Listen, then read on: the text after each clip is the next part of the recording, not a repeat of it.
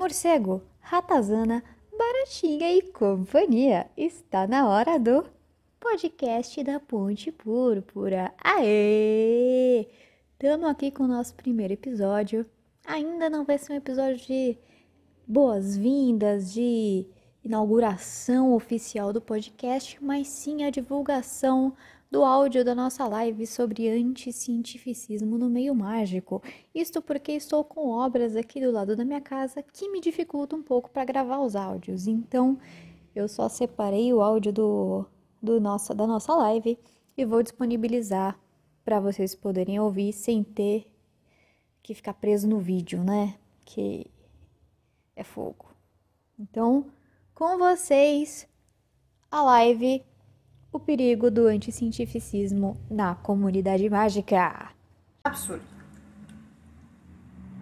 Então vamos lá. Perigo do anticientificismo na comunidade mágica. Antes de entrar no tema em si, eu preciso fazer uma breve digressão aqui e falar sobre o que significa ciência. Para começar essa discussão, eu vou trazer para vocês o sentido etimológico da palavra ciência, a etimologia da palavra ciência. O termo ciência vem do latim scientia, é, que, traduzindo do latim para o português, fazendo a tradução direta, significa conhecimento.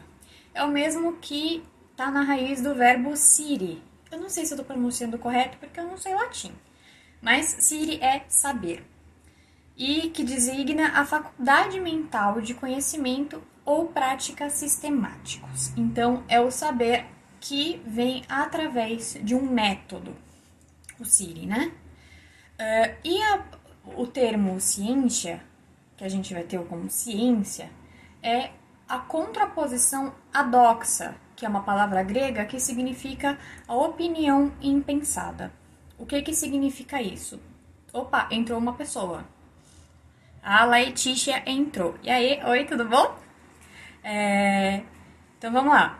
O termo ciência ela vai se opor ao termo grego doxa, que significa opinião impensada, que é o achismo, que é o senso comum daquilo que você acha, mas você não sabe por quê. Você nunca refletiu porque você não tem uma uma explicação racional para aquele seu achismo.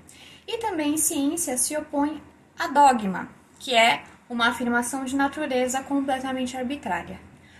Agora, hoje em dia, a palavra dogma, ela tá é, basicamente no campo da religião. Letícia, a live é sobre o perigo do anticientificismo na comunidade mágica.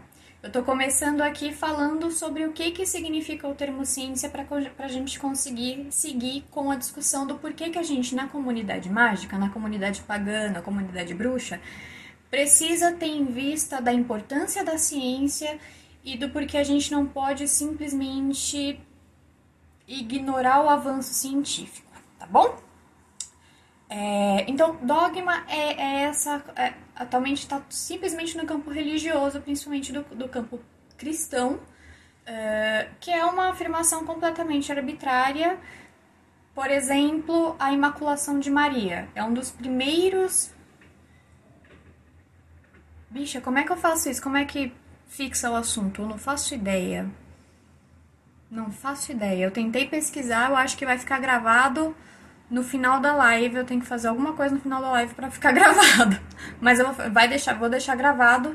Qualquer coisa também eu tenho áudio, um áudio que eu já gravei ontem. Se eu não conseguir deixar a live gravada, vai ficar o áudio que eu vou tentar subir e ficar em forma de podcast, tá bom?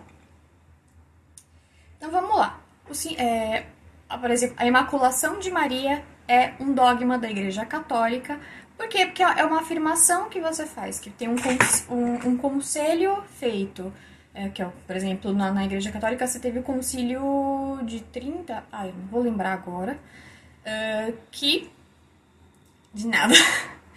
que é, definiu algumas diretrizes da igreja que os cristãos católicos precisam acreditar, como a Imaculação de Maria, e esse é um dogma da igreja católica, não tem explicação, não tem racionalização por trás do dogma. E assim, a gente pode dizer que o sentido estrito de ciência é o sistema de adquirir conhecimento através do método científico. Um pouquinho mais para frente eu vou explicar o que é o método científico. Uh, nessa acepção de ciência, a gente precisa entender que é um pressuposto que o cientista ele é completamente neutro, impessoal e objetivo perante o objeto estudado. Então ele não leva para a ciência as crenças pessoais. É, a ciência é cética e ela é secular, não tem religião, são campos completamente distintos.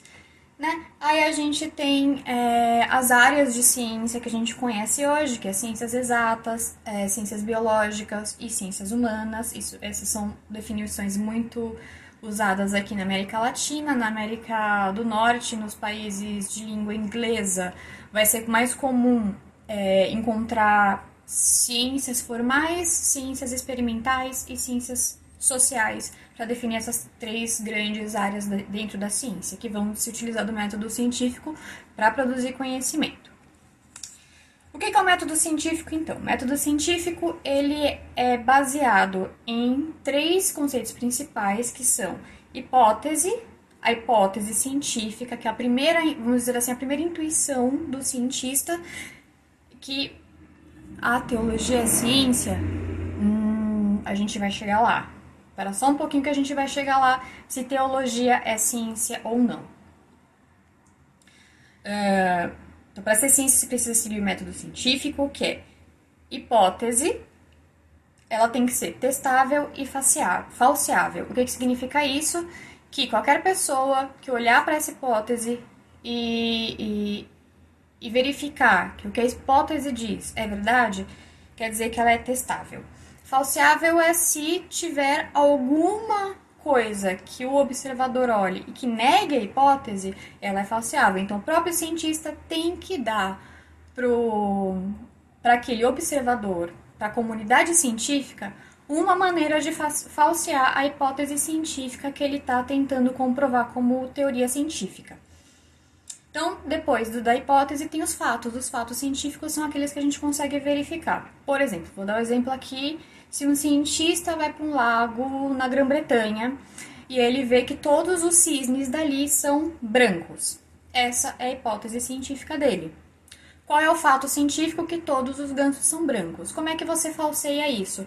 Se alguém chega lá nesse lago e vê que tem um ganso preto, falseou. Não é mais verdade que todos os gansos são, são brancos. Essa hipótese foi por água abaixo.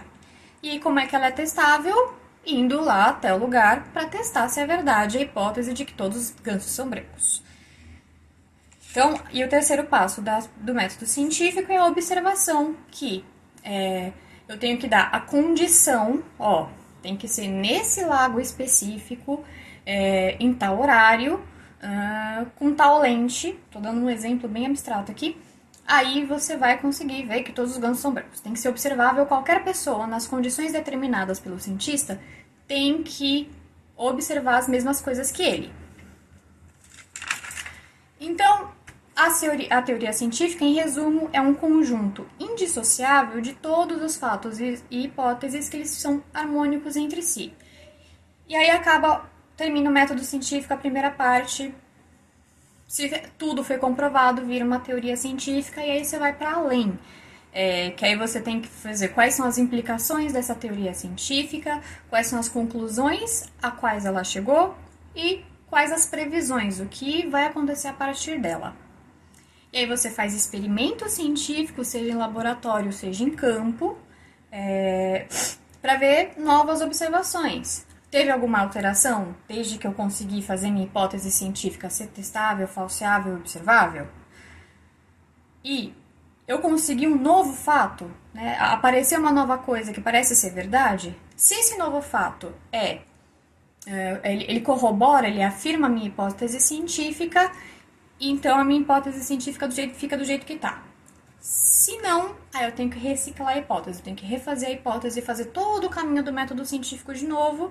E assim, por exemplo, que aconteceu com a lei gravitacional do Newton e outras teorias científicas, né? O, o Einstein ele, ele fez um, uma grande revolução científica justamente porque ele pegou é, teorias científicas que já estavam corroboradas, que já estavam tidas como verdade e com as novas observações, com os novos fatos, com o avanço da ciência, ele conseguiu mudar essas teorias científicas e aí mudar o panorama da, da ciência contemporânea.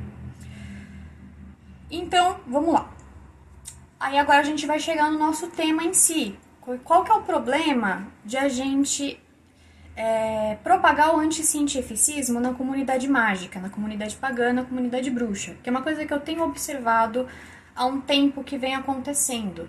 As pessoas falando do limite da, da ciência, porque a ciência não reconhece o uso de cristais em cura, porque não reconhece a existência de chakra, porque não reconhece X, Y, Z, que são das nossas práticas mágicas, mas que a ciência ignora. O problema de eu, de eu ter esse discurso é que são campos completamente diferentes. A ciência, nada no método científico diz que é, você tem que negar a religião, que você tem que negar a magia, ou que você tem que negar aquilo que é extrasensorial. Pelo contrário, a postura correta da ciência, ela fala assim: não sei. Por que não sei? Porque isso não está na minha área de saber. São coisas completamente diferentes. É, no livro Caliban e a Bruxa, a Silvia Federici ela vai trazer pra gente é, a ideia de que magia ela não contradiz a ciência e ciência não contradiz magia porque os métodos dela são completamente diferentes.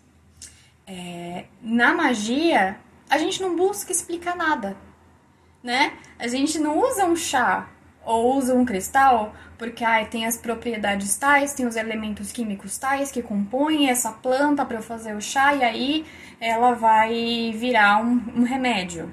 Magia não é assim, não é assim que funciona. Quem busca explicar de uma maneira racional com o método é a ciência. Então é assim, a ciência explica, a magia faz. Coisas completamente diferentes. É, a gente não tem um método, tanto que não, não existe um método para eu ensinar magia para alguém. A gente tem certas diretrizes, a gente tem certas descobertas, por assim dizer, que estão no, no nossa, na nossa herança intelectual sobre como funciona a magia, mas a gente não tem uma explicação racional para isso. E por que que acontece isso? Porque, como lá que eu expliquei sobre a etimologia de ciência, que significa a palavra em si, significa conhecimento, ficou no nosso imaginário que ciência é a verdade. E esse é o grande problema da gente tentar explicar ou entender religião e magia a partir dessa nossa concepção ocidental do que, que é verdade. É... A magia ela não quer ser verdadeira. Ela não quer explicar o mundo, ela não quer saber se é heliocentrismo ou se é geocentrismo. Para magia, isso sim é, é, é questão à parte. Pode agregar, pode não agregar, mas a magia está aí existindo desde antes do advento científico. Então, magia vai falar assim, tá, ô, legal que a ciência descobriu isso, mas não é, não é do campo dela a explicação. Uh, e, e assim, a gente tende a entender a ciência como sendo imparcial, como sendo essa verdade racional, e aí é, fica no nosso imaginário que ela é a verdade porque tá ali desde pelo menos o século XVII a gente construindo essa ideia de ciência como uma verdade imparcial e absoluta, e a gente no capitalismo, no, no, no, no modo como a gente pensa, a imparcialidade é uma coisa assim maravilhosa. Sendo que não é, né? É impossível você ser completamente imparcial. E quanto a isso, recomendo que vocês assistam uma série chamada Masters of Sex. Tem na Amazon Prime, que é um casal que vai estudar sobre sexualidade humana e eles fazem todo o percurso do método científico para chegar na, nas conclusões sobre a sexualidade humana. É uma série que é baseada em fatos reais. Então ali vocês conseguem, todo mundo consegue observar direitinho os, os passos que eu falei do método científico, e aí a gente consegue ver que não é tão imparcial assim como, assim, como os cientistas tentam fazer a gente, pare, a gente acreditar que é, né? Que a gente tem que entender que num sistema capitalista é, a ciência é paga por alguém, né? Por exemplo, se uma empresa privada ela contrata um laboratório para fazer uma, uma pesquisa científica sobre alguma coisa, sobre sei lá, uma, um, novo ativo para skincare, por exemplo. E aí, no meio da, do percurso científico ali do método, se encontra alguma coisa que não vai ser legal para a empresa que contratou o laboratório, a empresa vai fazer assim: não, não, não, não divulga isso, você é doido, vai acabar com as minhas vendas. É, e aí o cientista faz o quê? Ele vai ser parcial ou imparcial? Porque quem está pagando o salário dele é a empresa privada. Será que a ciência é tão imparcial assim? Porque a ciência em si, o campo de saber, ele tende a ser imparcial. Só que quem está fazendo é um ser humano, é um cientista que tem suas próprias crenças, que tem que pagar, tem que pagar o aluguel, tem que comprar comida, ele tem que sobreviver. E esse é o grande impasse da ciência nos dias de hoje ela não é imparcial, assim como outras áreas, por exemplo, jornalismo, é, literatura e outras coisas acabam não sendo tão imparciais quanto a gente, quanto o mito do Ocidente faz a gente entender que é. é e aí a gente tem que lembrar também que é, ciência e magia e bruxaria elas estão de mãos dadas desde o início da ciência. Por quê? Se vocês lembrarem de Galileu Galilei e Giordano Bruno, que são considerados os pais da ciência moderna, eles estão ali no século XVII, se não me engano, que é quando tem toda uma revolução científica, é o período que vai sair da Idade Média e entrar na Idade Moderna, na Renascença, eles são, eles são acusados de bruxaria e, inclusive, no texto de condenação do Giordano Bruno, tá ali que ele é acusado de bruxaria, feitiçaria e heresia, né? É, claro que mais tarde eles vão ser reconhecidos enquanto cientistas. Curiosamente, só os homens foram reconhecidos posteriormente como cientistas, né? As mulheres continuaram sendo bruxas, o que eu não acho ruim, porque é mais legal ser bruxa do que cientista. Mas tem muitas práticas pré-científicas que vão dar embasamento para a ciência moderna, como, por exemplo, o uso de ervas medicinais. É, as ervas medicinais antes, aí você tinha, sei lá, é, as descobertas puramente empíricas, né? Ah, eu sei que tal planta é bom para dor de barriga porque eu tomei a planta, um chá da planta enquanto tava com dor de barriga, num dia tal, sei lá, tava na lua cheia, e aí eu sei que ah, essa planta tomada na lua cheia vai me fazer ficar bom da barriga não quero saber quais são os ativos químicos que estavam lá naquela planta, porque isso não é do campo da magia. A ciência, junto da medicina, conforme avançaram, aí eles descobriram que, ah, tá, então é por causa do desse composto que existe nessa planta que vai fazer o bem pra gente. E aí você tem toda a manipulação e começa esse processo de, de, de, de, de, de tornar as coisas naturais químicas, né? E aí, por que, que eu tô falando tudo isso? Eu quero chegar no perigo que eu tô percebendo que tá ocorrendo aí no nosso meio mágico. Que é, vocês já perceberam o tanto de gente falando sobre mesa quântica, é, curas é, com, com colchões magnéticos, é, sabe, coaching quântico, é, chakra estelar, tem, tem, tem, tem, tá, tá surgindo aí nos últimos anos todo um discurso que mistura terapias holísticas com ciência. Aí lembra que eu falei do, da, da, da, etimologia da palavra ciência, que a gente acaba confundindo ela com verdade? Isso dá uma certa autoridade no discurso científico. Então, para a comunidade mágica e holística ter maior autoridade e ser reconhecida, ela acaba usurpando certos termos científicos para parecer que são mais reais para os olhos do, da população comum. Então, está falando de uma cura quântica de mudar seu padrão de pensamento para moldar a sua realidade. Essa tem toda uma explicação pseudocientífica para justificar um preço exorbitante de uma cura que não tem comprovação. Eu não sei nem se funciona, né?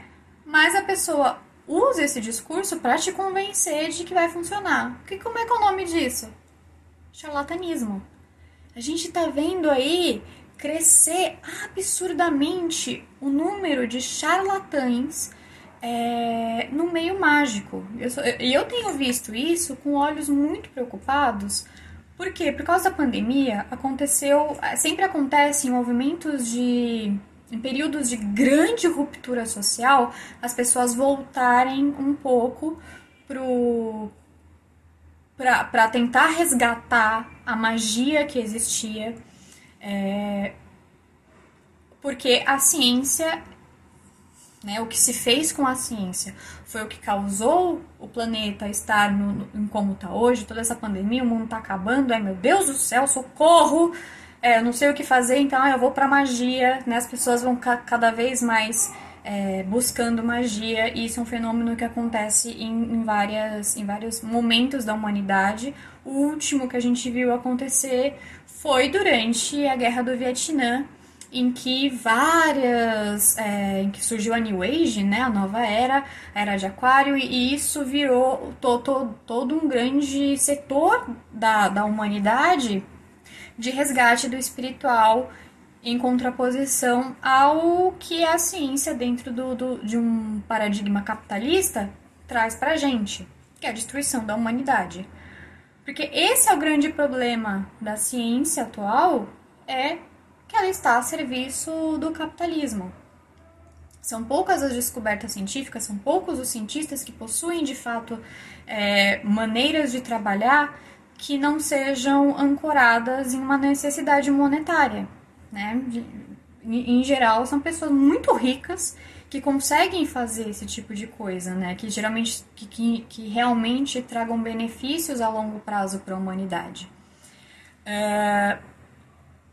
Então, a separação entre magia e ciência, quer dizer, e, pré-ciência, é nesse local de grande ruptura social que foi a Idade Média para a Idade da Renascença, né? E eu tenho visto, né? Nossa, me embananei um pouco agora. Vou dar uma rebobinada. Então eu tenho visto é, esse crescimento do charlatanismo, eu tenho visto também outra coisa que me preocupa, é que muitos jovens, né? É, a geração Y, agora tem muita gente entrando. Se você entrar no TikTok, tem toda uma uma, uma sessão chamada Witch Talk de adolescentes interessados em magia e em bruxaria. E isso me dá muita preocupação porque eu vi coisas absurdas justamente dessa de é, charlatães se utilizando da magia é, e tentando associar ela ao, à ciência, ao discurso científico, para parecer mais, mais autoridade do que realmente é. Sendo que a magia não precisa ter mais autoridade, ela não busca isso. Magia tem todo um funcionamento muito próprio dela, que é o fazer, que é o funcionar, não explicar, né? Uh, e a gente tem uma visão muito paternalista sobre a nossa herança mágica, isso também está no livro da Silvia Frederici, O Caliban e a Bruxa, em que a gente olha para trás, para o período da Idade Média, e quando a magia, e, e para trás ainda, quando a magia era mais comum entre, entre as pessoas, e a gente olha, não, mas eles usavam magia porque eles ainda não tinham descoberto é, todos os avanços da ciência moderna. Então, é, é fica ainda na nossa cabeça esse, esse, esse, esse ocidentalismo paternal da gente querer explicar coisas que não estão dentro do, do campo do interesse da magia. É, a gente olha para trás e a gente até, de certa forma, desautoriza e desrespeita o conhecimento tradicional de pessoas que praticavam magia nessas épocas. Porque a gente olha para eles e fala, tadinho, eles não sabiam ainda que a Lua tem toda uma gravidade própria, que aí ela é uma satélite natural da Terra, que é por isso que muda a maré. Magia não quer saber do, do, do, do satélite, se é satélite ou não. Né? Esse, essa não é a função da magia. É, se a gente quiser é, interseccionar magia e ciência, é mais por uma questão de agregar que é o, que é o meu projeto aqui no Ponte Púrpura, né? Que é fazer um, uma agregação de, de, de para pensar o depois da magia. Você pratica e como é que você vai pensar como é que é o seu modo de viver mágico em um mundo que ele é ocidental e que ele é extremamente científico. É... Porque são áreas de conhecimento completamente diferentes. Então, se eu começar nessa de eu vou negar que a ciência é uma área de saber importante, porque a magia me diz outra coisa e porque, eu, porque a, a, ciência é quem fez o mundo estar no, no do jeito que ele está hoje, né? Com as florestas queimando, com a gente perdendo recursos naturais, foi o, é, é culpa do avanço científico isso, sendo que não é, é culpa do capitalismo. A gente vai falar. Já respondo essa pergunta a, a gente começa a entrar num, numa coisa muito perigosa, que é na teoria das conspirações e na, na acreditar em terra plana, né? Isso é, isso é um extremo perigo para nossa sociedade, porque viver em sociedade requer que é, a gente tenha certo consenso, esse consenso, quem traz pra gente é um pouco a ciência. Então a gente tem que todo mundo meio que partir de um consenso, um acordo entre todos nós, um contrato social de que a Terra é redonda, porque grande parte da nossa vida é guiado por isso, né? A gente usa o GPS, o GPS é pensado na teoria da Terra redonda. E quando eu falo teoria aqui, não é no sentido vulgar da palavra teoria no sentido científico. Teoria científica é uma verdade científica. Verdade entre aspas, porque você sempre está em movimento na ciência. Ao contrário da magia, na magia a gente tem coisas que não mexem, né? Que não vai mudar. A lua vai ter influência e pronto. Não vai ter uma nova descoberta um dia falando que a lua não tem importância dentro da magia. Isso não existe. É, então, eu vou responder aqui a pergunta. A Artes tinha perguntado se teologia é ciência. Sim, a teologia ela é ciência porque ela estuda o, a, a, as religiões a partir do método científico.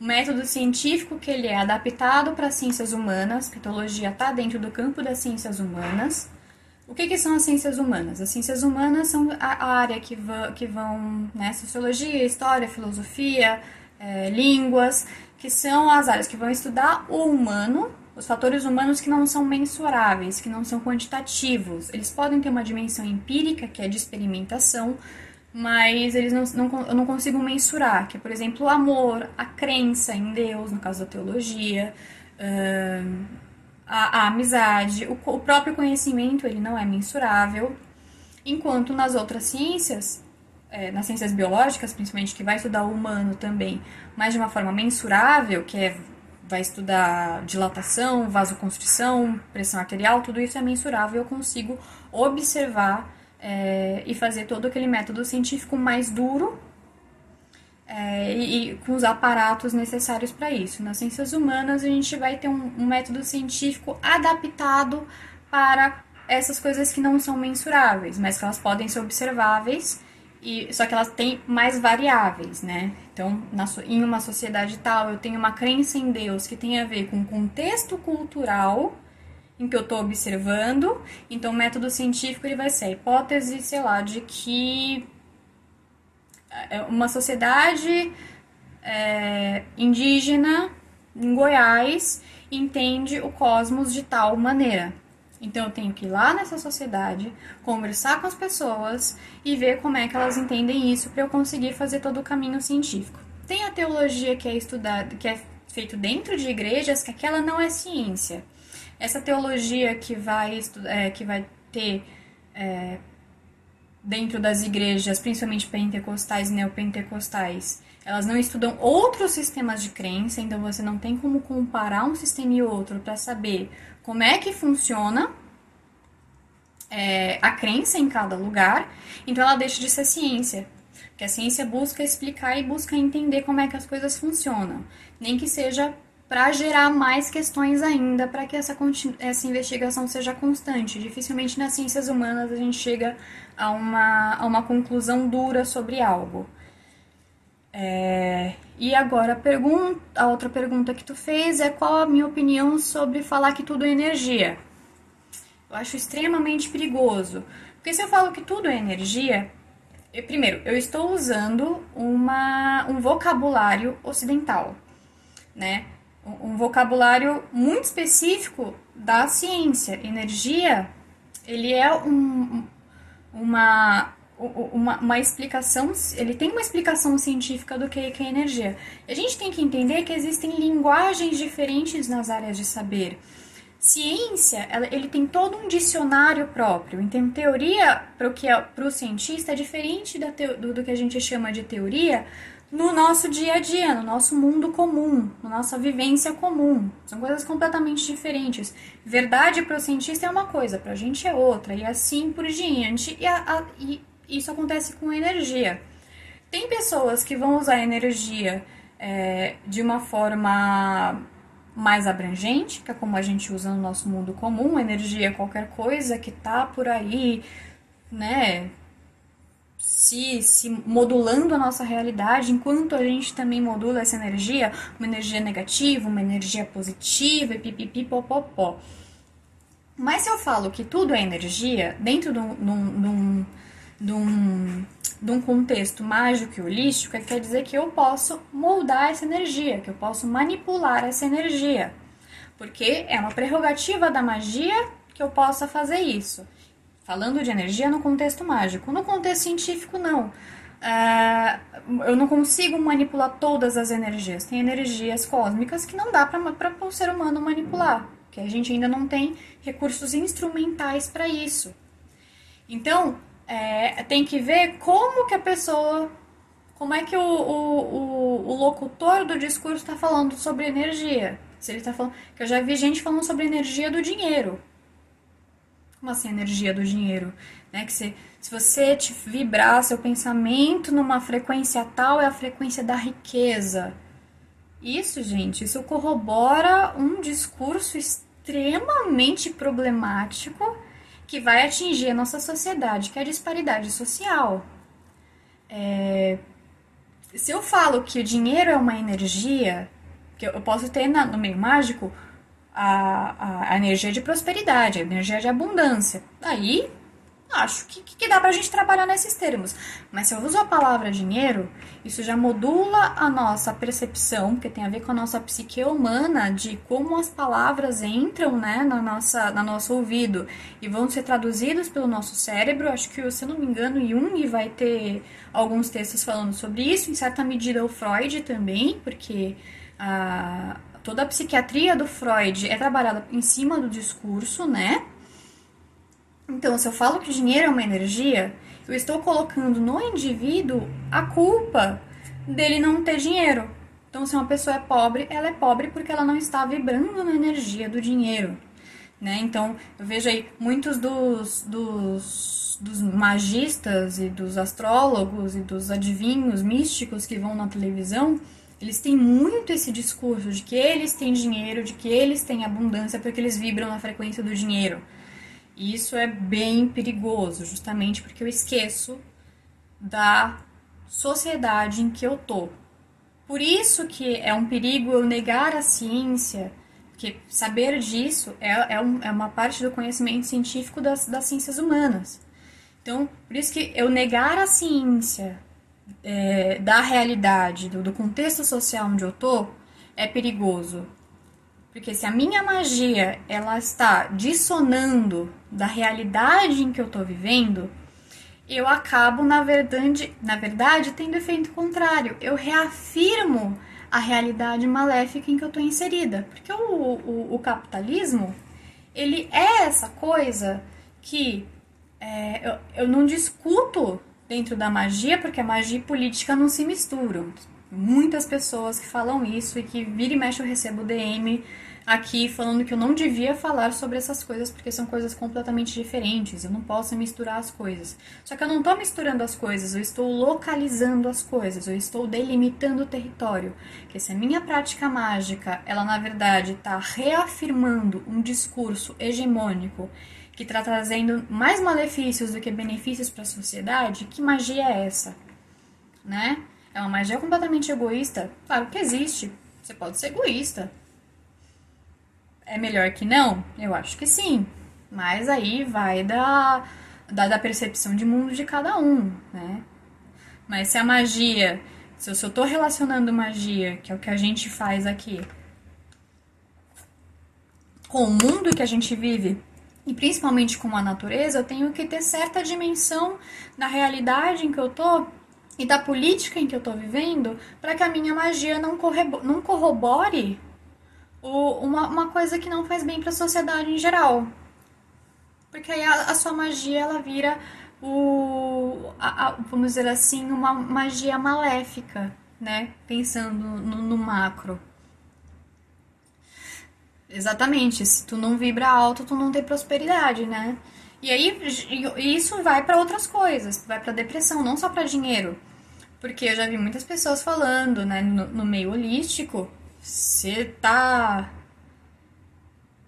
Eh, aí, menino, tem nomes que eu tenho um pouquinho de, de receio de citar aqui, porque aí é a briga de cachorro grande, né? Eu sou uma cachorrinha muito pequena nesse cenário ainda. Exatamente, uma magia excludente, porque ela exclui pessoas que têm depressão, né? Então, ah, você tem que vibrar no, no, na frequência da felicidade. Você tem que vibrar na frequência do amor, aí você vai ficar melhor da depressão. Já vi gente assim fazendo magia para curar a depressão. Né? Em vez de falar, gente, vai para terapeuta. Não, eu vou negar a ciência a ponto de falar, não, quem vai, quem vai lidar com isso é a magia. Né? Sendo que a magia hoje, gente, ela está um pouquinho apartada, tanto por causa das nossas próprias limitações dentro da realidade em que a gente vive. O magista, ele perdeu um pouco na bruxa, ele perdeu um pouco a posição de cura porque a gente não vive mais em uma sociedade que ela é acolhedora, em que ela é, é, é pensada para ser coletiva. A gente vive cada vez mais numa, numa, numa civilização que é extremamente individualista. Sendo assim, o, o papel de cura do, do, do magista, porque o magista não tem consciência da realidade em que ele está inserido, ele acaba tendo um papel de cura que ele é individual, bem localzinho, e isso não funciona no macro, porque depressão já foi, estou usando a depressão como um exemplo, depressão já foi colocado pela ONU como sendo uma, uma questão de saúde pública. Né? Nos últimos tempos a gente teve aí uns suicídios em massa pra, por causa de depressão. Mas negando o discurso científico e querendo fazer feitiço para curar a depressão, a gente não vai tratar o problema de saúde pública que a gente está vivendo. Então, tratar tudo como se fosse é, responsabilidade do indivíduo, como eu, como eu tenho visto ser, ser colocado aí na, no, em vários discursos de magistas e, e cientistas, e cientistas não, de magistas e terapeutas holísticos, é extremamente complicado, né? Uh, deixa eu ver se tem aqui mais alguma coisa. Tem mais pergunta, gente? Consegui, comentem aí se eu conseguir fazer, me fazer entender do porquê que a gente não pode, do, do qual que é o perigo do, da, do anticientificismo na, no discurso mágico. Vamos ver aí se alguém. Eu não sei quanto tempo que eu tô aqui. Uh, tô mais ou menos a 40 minutos. Acho que logo logo o Instagram vai quicar, gente acho que é 40 minutos, né, de live. Então logo logo ele deve quicar a gente aí. É, quando, se eu conseguir postar aqui o vídeo, eu vou deixar uma série de, de, de textos para quem tiver mais interesse em aprofundar o debate conseguir ver. Mas aqui no vídeo já quero dar uma dar uma, uma, uma sugestão que é do Alexandre Coiré, chamado Do Mundo do Mais ou Menos ao Universo da Precisão. É um texto curto, acho que tem 20, 30 páginas, que é ele vai falar sobre é sobre a história da ciência, né? Como era no mundo onde o mito é, no mundo onde o mito ele era a fonte de saber, de como você explica a sociedade, você tem um, um jeito de explicar o mundo, né? Que é o universo do mais ou menos. Eu ainda não tenho número, eu ainda não tenho. Ai, falando em número, deixa eu fazer uma digressão aqui que a gente acha que a ciência é muito objetiva, né? Que ela não é arbitrária, que ela tem todo um método muito sisudo e por isso que ela é verdade, por isso que ela tem autoridade. Mas vocês já pararam para pensar que números são coisas completamente arbitrárias? Que me mostra um número 1, um, ele não existe o número 1. Um. Ele é uma abstração de pensamento. Então ele é, tem um nível de arbitrariedade aí na na ciência também, né? Nada muito preto no branco. Se a gente for estudar ali os processos científicos, fazer o, o, o movimento de pequena história, em que a gente estuda os, o, não a história em linhas gerais, a Idade Média, Idade Moderna, Idade... A gente vai entender que existem muitos mitos modernos aí, contemporâneos, nas, nas áreas que a gente acha que são mais duras. Uh, vamos lá, o Rafa Gabo é no seu contexto como você aborda a magia do dinheiro da prosperidade? Olha, eu particularmente, é FH Bueno que perguntou. Eu particularmente não trabalho com magia do dinheiro. Não acho que, que essa é, que esse que o, que o conceito dinheiro seja algo que eu que, que na minha posição pessoal e política eu queira levar para frente. E o meu entendimento de prosperidade, que prosperidade aí sim eu tenho que trabalhar, é em trabalhar com consciência coletiva sobre o entendimento do que, que é prosperidade e dissociar a ideia de dinheiro e ideia de prosperidade, porque é, o cap primeiro capítulo do Capital, do Karl Marx, ele vai falar sobre a história do dinheiro, como é que surge o dinheiro, que ali é, ele vai fazer um parâmetro desde a da época de acumulação primitiva, onde era o, o peso ouro, até virar o dinheiro. Uh, e a gente vê assim que é uma coisa arbitrária. A gente tem fé no dinheiro de que um pedaço de papel é, tem algum valor e todo mundo acredita. Esse é um dos consensos que a gente assina no nosso contrato social para conseguir viver em sociedade, que é a crença de que aquilo, aquele pedacinho de papel, aquela moedinha de, de, de cobre tem algum valor para a gente. Mas, pros, mas prosperidade, para mim, já tem outra acepção, que ele tem mais a ver com é, bem viver tem a ver com tempo de ócio. Eu não consigo prosperar, não consigo ter prosperidade pessoal se eu não tiver uma vida que me permita ter ócio. O ócio é extremamente importante para o nosso crescimento é, e prosperidade intelectual, porque para mim, de novo, dinheiro e prosperidade são coisas completamente diferentes. Não não, não vejo como trabalhar dinheiro e energia do dinheiro seja positiva dentro de uma sociedade extremamente capitalista em que o dinheiro, em que a crença no dinheiro traz mais malefício do que benefício pra gente, né? Então eu gosto mais de trabalhar toda a minha, a minha prática mágica, eu já tô falando um pouco de questões pessoais, para mim todas as minhas práticas mágicas têm mais tem mais a ver com posicionamentos coletivos do que individuais. Uh, Laetite, assim, eu vou fazer mais vezes e acho que vou fazer formato de podcast até para ver se, se fica se fica mais fácil para o pessoal, para conseguir abordar esses temas mais complexos. É, e nossa, que bom que, que ficou simples e que não ficou acadêmico. Eu tenho um grande problema de ser muito academicista. Uh, oh, Carreiro, tudo bom? Faz tempo, menino. FH Bueno, mas eu ainda acredito que existe um aspecto transhistórico que beira o ritual. Não entendi, como assim? Você consegue explicar um pouquinho, Bueno? A gente vai ficar aqui até o Instagram quicar a gente. Não entendi, como assim o processo transhistórico que beira o ritual em relação ao dinheiro? Não, não saquei qual que é o, o rolê aí. Um aspecto transhistórico que beira o ritual. Se você estiver falando que o dinheiro se torna. Uh, que, que, que todo o processo monetário se torna ritualístico, Eu, eu concordo com você, mas não é porque beira o ritual que é, seja ritualístico que seja bom. Né? Não, não, eu não compreendo dessa maneira. Uh, eu acho que a gente tem aí, aí agora falando em termos puramente mágicos, a gente tem uma, uma sedimentação psíquica do entendimento do que, que é dinheiro. A gente liga psiquicamente, né, intelectualmente e afetivamente o dinheiro à noção de felicidade, a gente liga o dinheiro à noção de sucesso, a gente liga dinheiro à noção de prosperidade, a gente liga dinheiro à, à saúde, mas por quê?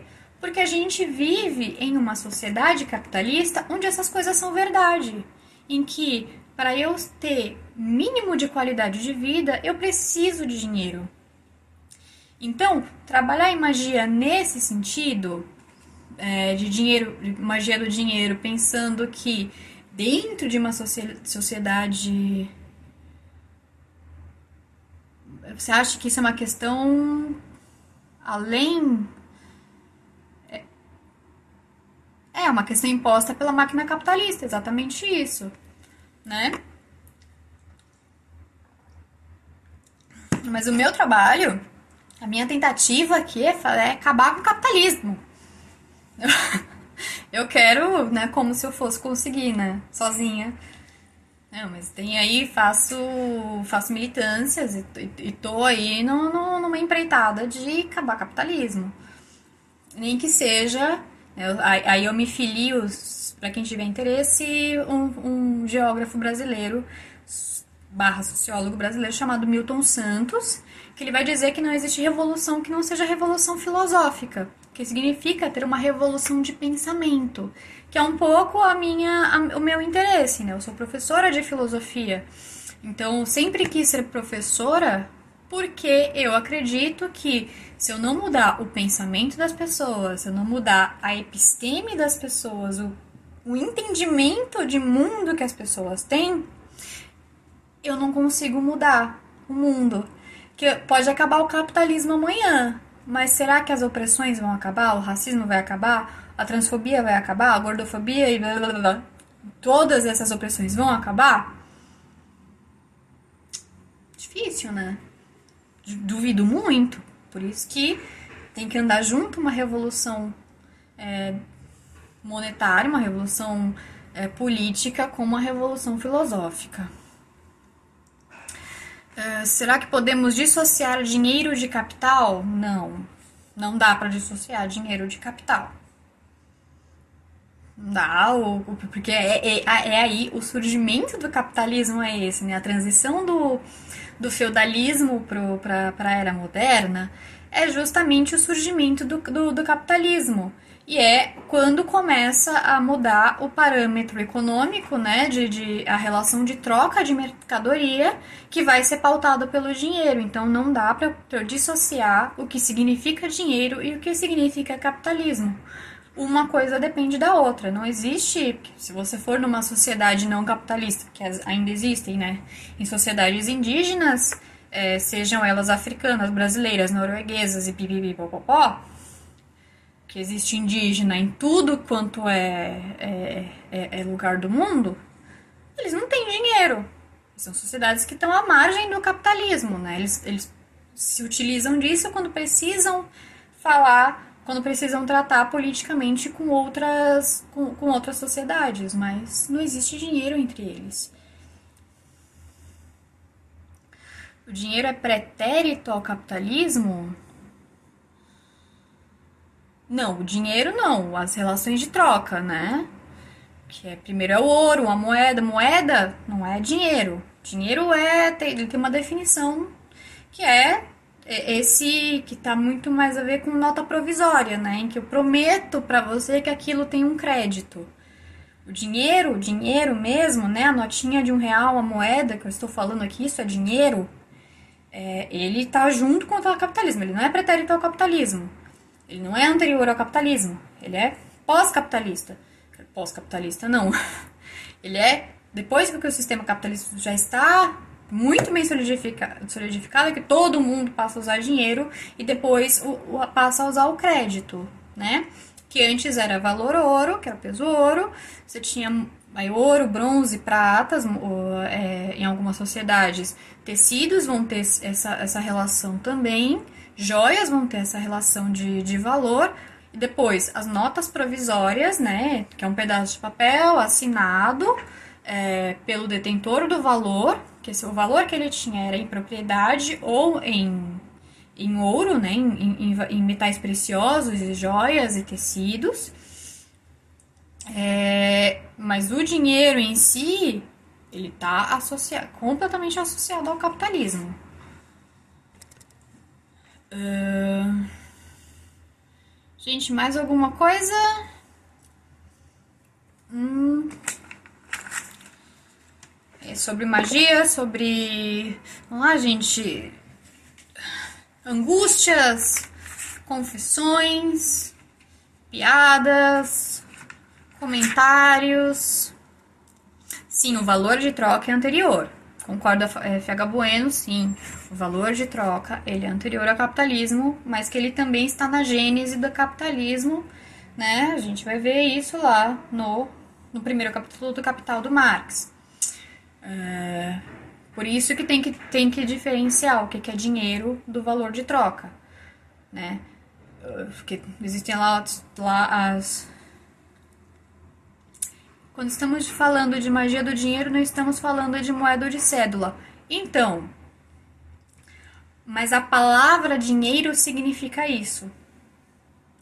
A palavra dinheiro quando você usa, a gente na magia a gente tem o, o, a questão do uso das palavras. O verbo é importante, a palavra é importante. Então, é, se você está falando da, de magia do dinheiro, pode ser que para você não signifique o dinheiro em si. Mas aí você vai ter que partir do pressuposto de que todo mundo que está lendo o seu texto ou que está ouvindo a sua magia vai ter a mesma compreensão. Entende? Porque eu nunca vi uma pessoa que está aí publicamente falando sobre magia do dinheiro explicar para as pessoas que não tem a ver com o dinheiro que a gente tem no capital. Falta então a parte teórica de dar explicação de que dinheiro é outra coisa que não o senso comum do dinheiro. Porque a sociedade entende dinheiro desta forma. Se você quer dar uma outra acepção para a palavra, para o termo em magia, você precisa explicar isso para as pessoas. Né? Porque senão, que cada um vai entender a palavra de acordo com o arcabouço teórico que a, que a pessoa tem. E se ela tem só o senso comum do como do, da vida corrente, da vida corrente é, não, não, não é legal, né? Então eu preciso colocar os pressupostos de como eu estou trabalhando aquilo, se eu estou fazendo isso publicamente, porque você tem uma responsabilidade social quando você publica as coisas, quando você tem uma uma, uma plataforma com um monte de seguidor e você está falando determinada coisa, você tem que deixar claro todas as vezes que você está falando. Isso é uma questão de responsabilidade social. Porque se você precisar toda vez, é, por exemplo, tem muito post impulsionado dessas pessoas, né? Que aparece, às vezes eu tô rolando no feed e aparece lá, post patrocinado. Que nesse post patrocinado tá lá, magia do dinheiro. Então, vai fazer o mini curso. Mas aí eu tenho que fazer o curso para então entender. Sendo que ali, às vezes, na própria legenda já tá o ritual que você vai fazer para chamar o dinheiro? Então, assim, por que, que já não coloca, então, qualquer é acepção? Porque às vezes eu não sigo a página. Eu não sigo a pessoa que tá falando. Aí, aí você tem uma implicação. Por que, então, a gente precisa da ciência e não pode ser anti, anti-científico quando a gente fala isso? É porque... É... é os parâmetros éticos também são, são, de, são de, do, do domínio da ciência, principalmente das ciências humanas, né? Então, é uma questão ética e de responsabilidade social eu falar para o meu interlocutor quais que são os parâmetros que eu estou utilizando para ter a discussão. E eu tenho que, se eu tiver que fazer isso todas as vezes, eu vou fazer isso todas as vezes. Porque uma coisa, que se alguém entra aqui de paraquedas, a pessoa vai, vai achar o que ela quiser do que ela tá falando, porque isso vai de acordo com, com os parâmetros dela. Se eu não remontar, se eu não fazer as devidas, é, os devidos apontamentos, eu não tô fazendo então magia corretamente, entende? Porque para você fazer um, um, ritual, você tem que colocar todas as suas intenções muito claramente. Porque se você não canaliza a sua energia, se você não canaliza a sua intenção para o lado correto, para aquilo que você quer, tem o. Você pode ter um, um efeito rebote na magia, não tem? A mesma coisa com qualquer discurso público que a gente faça. Pode ter o efeito rebote de você ser mal interpretado, porque cada pessoa tem um arcabouço específico teórico. Então a gente sempre tem que apresentar para o meu pro nosso interlocutor o que do que que a gente está falando. Uh, Laetitia, eu penso que é muito necessária essa abordagem e vendo como mulher preta que é invisibilizada e onde me colocar na sociedade. Exatamente. A gente tem todo, todo um, um, um, setor da sociedade, vários setores da sociedade, que são completamente é, ostracizados né? E, e que não estão sendo levados em consideração pelo pensamento ocidental. Desaprender o Ocidente é complexo e difícil. Letícia, eu não sei se necessariamente a gente precisa desaprender o Ocidente. Porque a gente já vive o Ocidente há muito tempo. É, então, a gente, quando critica o Ocidente, o pensamento ocidental, a gente está fazendo isso a partir de, de, termos ocidentais, porque nós somos ocidentais. É, então, até o nosso vocabulário para falar sobre o Ocidente, ele é ocidental. Porque é assim que foi formada a, a, o nosso modo de pensar, o nosso modo de vida. Então, por exemplo, não sei se vocês lembram, se vocês tiveram acesso, a quando a Olgaria Matos, ou desculpa, quando a Marilena Chauí falou que odeia a classe média, é, um monte de gente falou, mas ela é da classe média, o que, é que ela tá falando? Ela tá. Ai, que hipocrisia! Ela está é, criticando o grupo da qual ela faz parte. Sim! É, é muito mais fácil e é muito mais é, correto, até do ponto de vista ético, a gente criticar aquilo do qual a gente faz parte né? Que se a gente não pensa criticamente o grupo do qual a gente faz parte, a gente vai falar sobre o quê? Sobre um grupo que a gente não faz parte, que a gente não sabe como é que pensa, né? É muito mais, é, é muito mais honesto a gente fazer a crítica da cultura em que a gente faz parte, da classe social em que a gente faz parte. Isso impede você de não ser uma. Se você não é da classe média criticar a classe média, não, porque você vive num sistema onde você tem. Você sabe que é classe média. Mas não faz de uma pessoa que é da classe média, que está criticando a classe média, hipócrita. Pelo contrário. Porque tem muita gente que não escolhe a, a, a sociedade em que vive. A gente não escolhe a nossa classe social, a gente não escolhe. Né, a, a sociedade em que vive, a gente não, não escolhe se está dentro do pensamento ocidental ou se está dentro do, do, pensamento oriental. Nada disso é, é, é da nossa escolha, é, mas é da nossa escolha fazer a crítica. É, é da nossa escolha, né? claro, quando a gente tem os recursos, quando a gente passa a saber uma, alguma coisa que a gente tem uma certa escolha, né? Quando Gente, eu tenho 27 segundos restantes. Então, quando a gente tem essa escolha, é só quando a gente sabe alguma coisa. A gente só pode criticar o Ocidente quando a gente entende o pensamento ocidental, que a gente faz parte dele, mas que não necessariamente quer para desaprender ele, mas sim para criticá-lo e então ir para novos lugares, abrir novos horizontes. Entende? Então, gente, três segundinhos restantes, depois a gente conversa.